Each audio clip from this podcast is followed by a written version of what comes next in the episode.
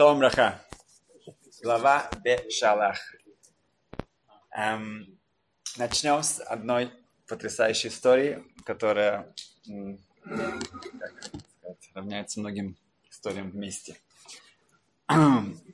Рабаврам Шаиш, известный магет, известный рав, который выступает в многих местах, он ехал по браку и видел один человек, видно, ему нужно эм, подъехать куда-то. Он остановил свою машину и пригласил его. Действительно, тот согласился, сказал, что да, это как раз ему по пути. Как благодарность за это, он сказал, ну, назовем его Раб Давид. Раб Давид, он Рош Койли, он управ... ну, заведует Койли, там учится, преподает там. Он скажет, что я хочу вам поделиться с вами историей обо мне, да, как благодарность за то, что вы меня взяли с собой. Авраам говорит, конечно.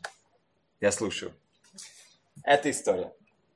Это все детали достоверны, а, как бы, кроме его имени. Эм, все это произошло несколько лет назад. Началась всего эта история с того, что этому Рабдавиду ему раздается телефонный звонок. Поднимает трубку. Говорит, с вами говорит Ханания Челок. Алена Челок – это директор одной из самых больших организаций, хесед организации Эзер Мицион. Да, у них есть огромнейшее здание в Небраке, есть разные офисы, они а, помогают с а, медикаментами, помогают с а, детьми, которые болеют раком. И у них огромное количество разных проектов. И Ханания Челок – это ее директор. Известный человек. И он представился, он сказал, что у меня к вам э, просьба, но не от меня, а от Ара, Ара Лепштейна. Ну, Раб Давид как бы э, сразу же сказал, что что бы это ни было, я готов вам помочь.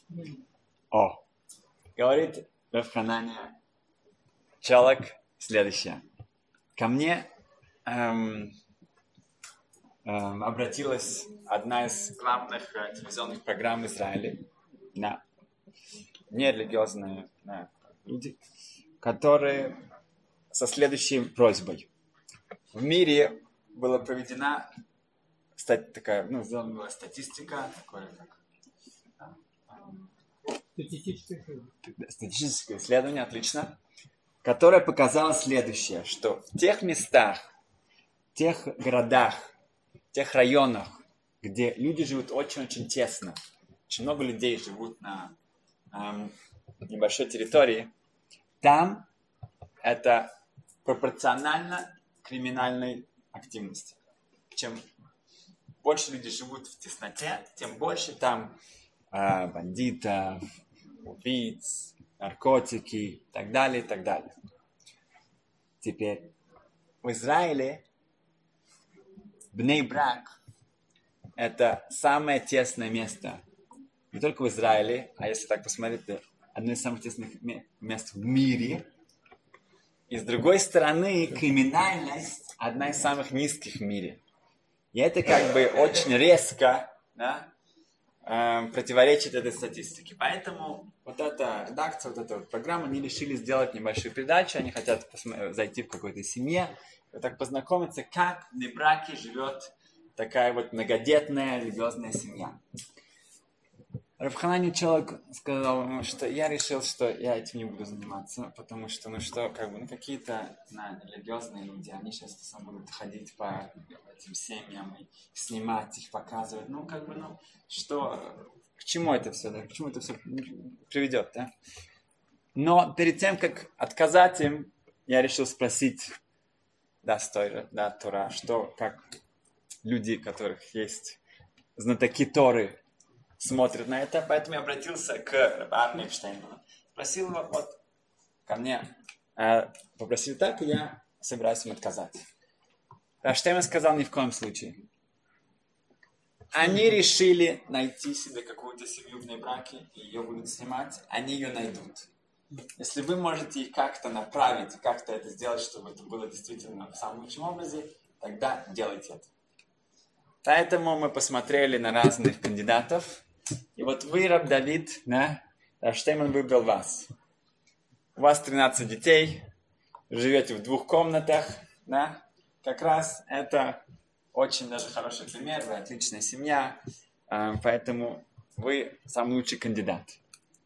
Ну, этот Равшкойль, этот Давид, вот этого не ожидал, такой просьбы. Говорит, какой, что к нему пришли домой, их снимали, это самое, то есть, говорит, какой же... Но а что ему попросил? Да, наверняка для него, ну, даже если очень тяжело, очень, не то, что он, это не было его мечтой, но хорошо, говорит, если это действительно так важно и так нужно, я соглашусь. Два условия. Я хочу поставить два условия. Во-первых, чтобы моих детей не было дома. Когда они придут нас снимать, нашу квартиру, то есть, не хочу, чтобы у моих детей, это не, не педагогично, это не хорошо. Чтобы мы себя чувствовали каким-то таким, как в зоопарке. Нет, это не. И тоже, когда я с женой буду там, мы можем отвечать на все вопросы, но чтобы нас не, опять же, не снимали, чтобы наши, как бы, по всей стране не показывали нас, это тоже как-то не то, что... Э, так, пожалуйста, мы можем ответить на все вопросы. Хорошо. Эти журналисты, редакция, они, программу не приняли эти, эти э, не приняли. условия, приняли. И уже на следующей неделе назначили день, когда они приезжают. Детей послали по родственникам, по знакомым. А так они их приняли. И пришли, начали сотни, тысячи фотографий, все с каждую кровать, как они все это, покажите, как все спят, как, где ваша астральная машина, она же у вас работает 24 часа в сутки. То есть они, были сотни вопросов и так далее. Um, насчет того, чтобы их не снимать, они секретно их, да, снимали, и потом, да, их показывали, не сдержали свое слово. Но так они задавали разные важнейшие вопросы, и все было, ну, как бы, видно было, что их это поразило, насколько у них все организовано, насколько они все, как бы, показали, как они, и объяснили, что они все очень дружно живут. Две комнаты, 15 человек. А, был задан вопрос, а не сложно ли вам здесь? Тяжело, да, тяжело же. На что Давид ответил, да, действительно, это непросто. Да, было бы проще, когда было больше места. Но у нас есть в жизни приоритеты, которые нам... Э, есть вещи, которые более важны для нас.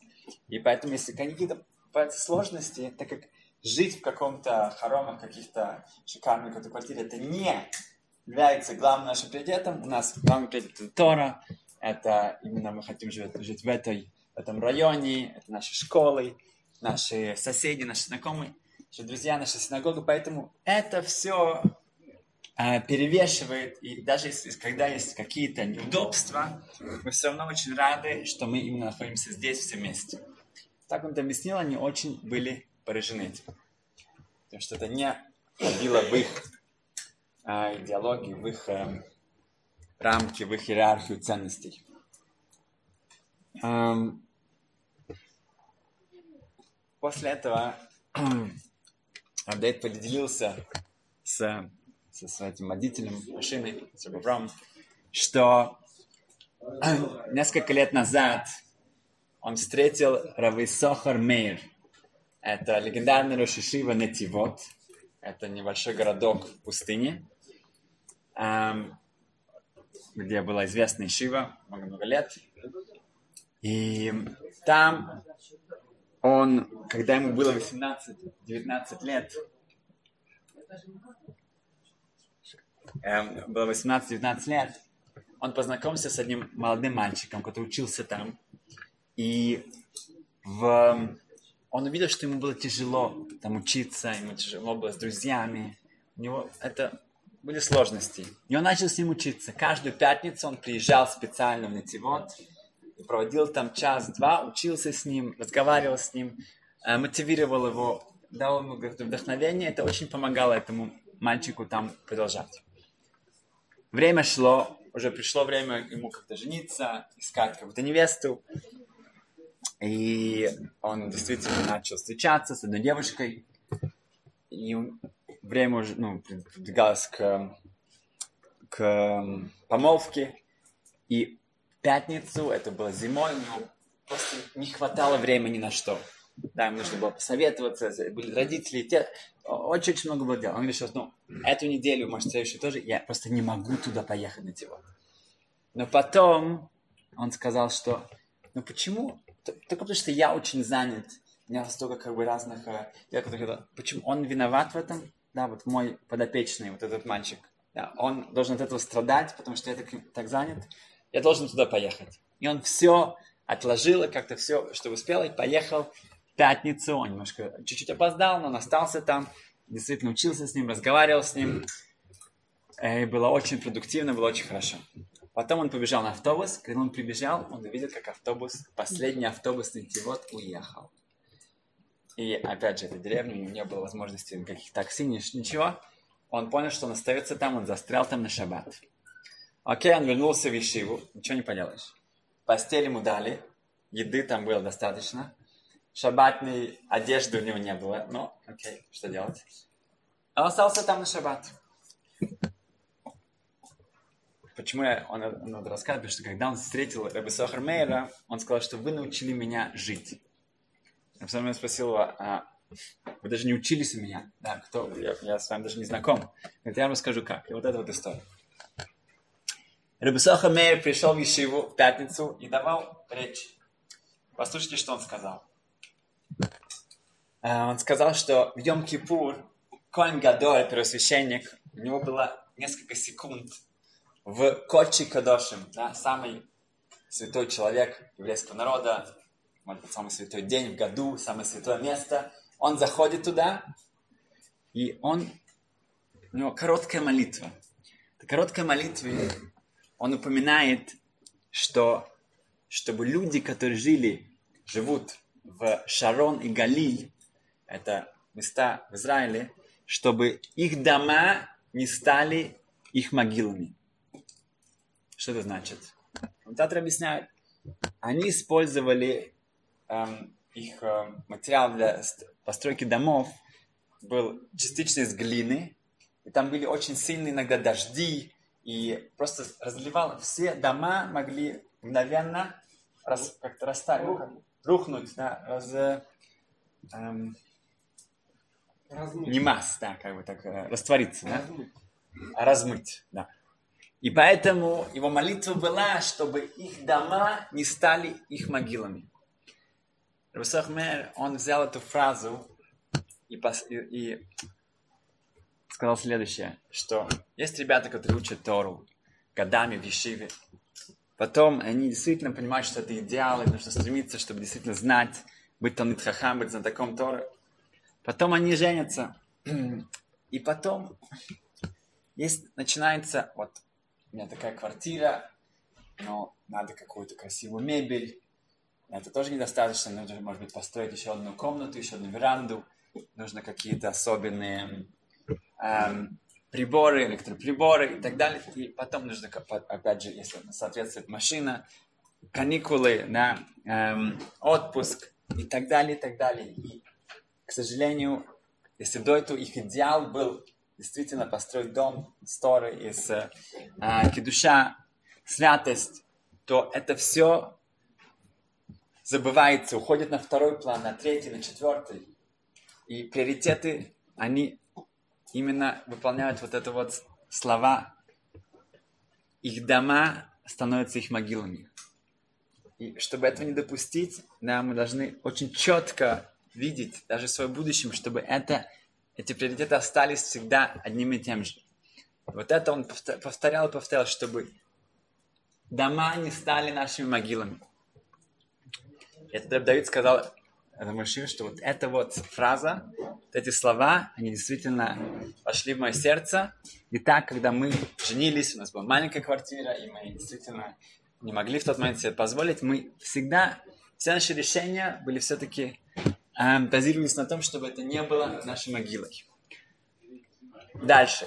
Как мы сказали, что это программа, они э, выпустили эту передачу очень популярная была передача про эту внебракскую эм, семью, да, невозможно 15 человек, две комнаты, вообще как-то может быть, и интервью, и все. Был один человек, вот и увидел это, Он сказал, я хочу этой семье помочь. Да. Все-таки, Майса это тяжело, это, это непросто, да, когда у тебя так много людей на, на маленькой площади. Да, представьте себе, когда шаббат начинается, нужно всем э, помочь. Потому что как бы, все, э, есть мальчики и девочки, но как бы это, это непросто. Поэтому, может быть, из какой-то вариант, какие возможности у него не было возможности купить им какую-то новую квартиру, да, или снять. Он скажет, что в государстве есть разные проекты, есть разные условия для семей, которые не могут себе это позволить. Там есть разные, может быть, возможности как-то здесь им чем-то помочь. Он узнал, есть вот это медаль, есть такие разные проекты для семей, которые эм, эм, специальные условия, там очень много критериев. И действительно, даже в браке есть такие квартиры, которые даются да, э, семьям, которые заслуживают, да, все эти, проходят все эти критерии. Но так как у этой семьи была своя квартира, в общем-то, да, она была очень маленькая, поэтому они не проходили по всем этим условиям. Но, может быть, можно для них получить специальные условия, если они... Да, да. Он связался с этой семьей и попросил них все бумаги, он сам взял на себя вот этот проект. Это длилось годами в конечном итоге мы сказали, что если он получит специальное разрешение из комиссии, из Кнессета, которая занимается этими разными вопросами, тогда действительно они смогут переехать в более большую квартиру. И он ходил. В те времена была очень нестабильная ситуация, да, похоже немножко на сейчас.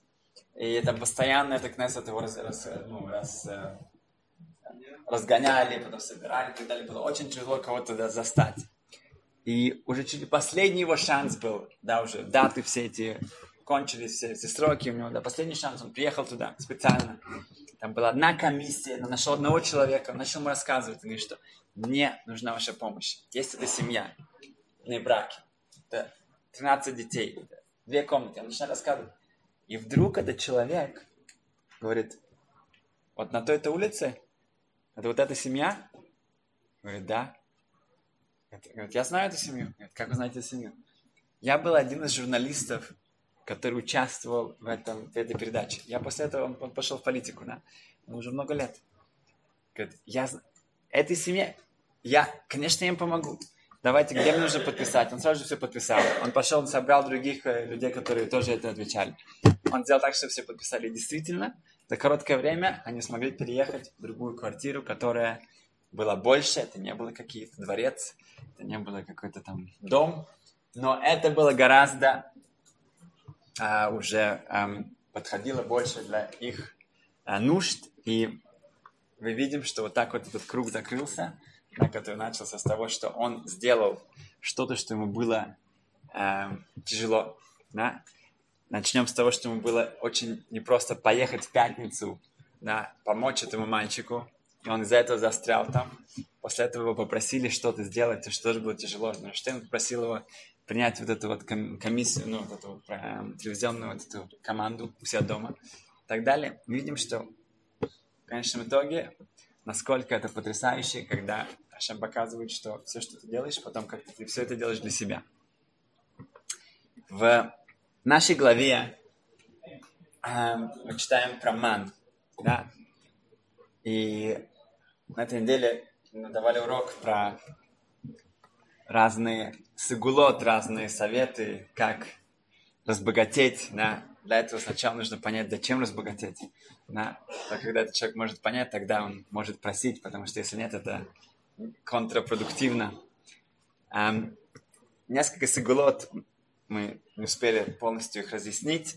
Но одна из самых известных, как мы сказали, что это ман, читать про то, что каждый э, после шахарит, э, Аризал объясняет, что это не должно быть частью молитвы. Не то, что вот, вот сейчас я все это читаю, как будто бы тут прямо ашра и так далее, ман, да. Нет, это отдельная вещь. Кончил молиться, после этого сказал эм, главу, ну, те часть ман, там говорится про ман, как каждый день Ашем давал каждому человеку ман, Три миллиона человек получали это с небес. Также сейчас сказано, что когда пророк Ирмияу спросил Ашем, чем будет питаться еврейский народ, он сказал, что посмотри, ман положили в ковчег. Да?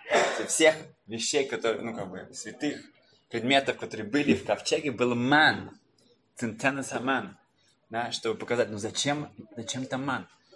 да, уже нету ман. На самом деле есть ман. Даже сейчас тоже есть ман. Все есть достаток человека. Это тоже, это было эм, для всех поколений показать им, что сейчас тоже у вас будет пропитание, как и было это в пустыне. Эм, также мы не успели сказать про нетилат ядаем, омывание рук. Ал нетилат ядаем – это благословение, которое говорится после эм, того, как человек э, делает ритуальное умывание рук. Ал нетилат ядаем – это буквы они, да? айн, нун, ют. Если человек неправильно делает умывание рук, это ведет к эм, бедности. Если он это правильно делает, говорится в Талмуде, тогда это ведет к богатству нужно, э, чтобы было достаточно воды, чтобы вся рука была со всех сторон, действительно, туда дошла вода. Это тоже показывает, почему именно это. Потому что это мои руки, да? Ты когда освещаешь свои руки, ты пойми, что твои руки, это не, это не зависит от твоих рук. Если ты как-то их микадеш, ты их как-то освещаешь, тогда там будет браха, тогда будет благословение. Если нет, тогда нет. В... Также мы сказали, что говорят Рамбан, на читать эм, письмо Рамбана своему сыну. И также в Сидуре написано после Шахари 13 фундаментов веры. Это тоже, если человек это читает, но недостаточно просто прочитать, нужно это понять, как-то что-то вошло э, в голову, в сердце. 13 фундаментов веры. Закончим на одной, совсем недавно произошла эта история в Лейквуде. Эм, один человек живет в Лейквуде, в Нью-Джерси. У него фирма недвижимости. Успешно, успешная фирма, они очень развивается. И она сказа, рассказывает, что совсем недавно эм, звонит ему секретарша. У них там э, ну, офис такой частично, это home офис, некоторые секретарши постоянно, ну, только несколько, пару дней они приходят в офис, также он, они переписываются и так далее. Секретарша ему звонит и говорит, я получила сегодня от вас эм, указ, да, перевести 70 тысяч долларов на тот-то это счет. Я хотел уточнить, что действительно э, вы хотели, чтобы я это перевела. Он говорит, какие 70 тысяч долларов? Я вам ничего не писал. Говорит, я получил от вас mail, email, там не четко сказано, чтобы вы как можно скорее сегодня перевела эту сумму. Да, сейчас я вам пошлю это обратно. Она посылает ему обратно, действительно, отправлена с его мейла просьба, чтобы она сейчас же перевела на тот какой-то счет эту сумму. Да, это стандартная процедура. Это как бы каждый день фактически бывают такие вот, ну, разве? Он говорит, нет, кто-то такой хакер, да, забрался к нему в mail и написал из его mail секретарша это, это, со своим счетом, как да, там, да. И она, это, да, после как все это, ну, они э, э, все-таки это все остановили, э, он позвонил и спросил, почему вы мне звонили? Вы никогда это не делаете. Всегда, если я вам посылаю mail, вы переводите. Почему сейчас, вот сегодня вы решили мне позвонить? Она сказала, что у меня, что было подозрительно всего, что для меня было подозрительно, что в мейл вы обратились ко мне с моего имени. Да, вы написали, Ривка, пожалуйста, переведи такое-такое, ну вот, как можно быстрее. Да? И вы же сами сказали в офисе, что мужчины и женщины, как бы, ну, чтобы не было как бы, фамильярности такой, не обращаться по первому, по, по имени, а только по фамилии и так далее. Не, не было, чтобы была какая-то дистанция, чтобы не было э, этого, так как это все религиозное э, и чтобы у них были такие правила цнют. Из-за этого это спасло его, эти 70 тысяч долларов, они остались у него на счету вместо того, чтобы быть у какого-то мошенника. Um, и это тоже um, очень большая сигула, очень большой совет для людей, которые эм, работают тоже в разных фирмах, есть отношения, есть мужчины, есть женщины и так далее, чтобы это было все сделано в правильных рамках, чтобы не было их худ, чтобы люди не были наедине и так далее, и так далее. И сами, сами отношения, сами как разговор, нервность, это очень важно, чтобы это было действительно по законам э, Торы, Потому что когда это происходит, тогда это приносит то, что шхина божественное присутствие у человека, э, оно с ним, оно находится в этом месте, и тогда действительно есть благословение. Успеха!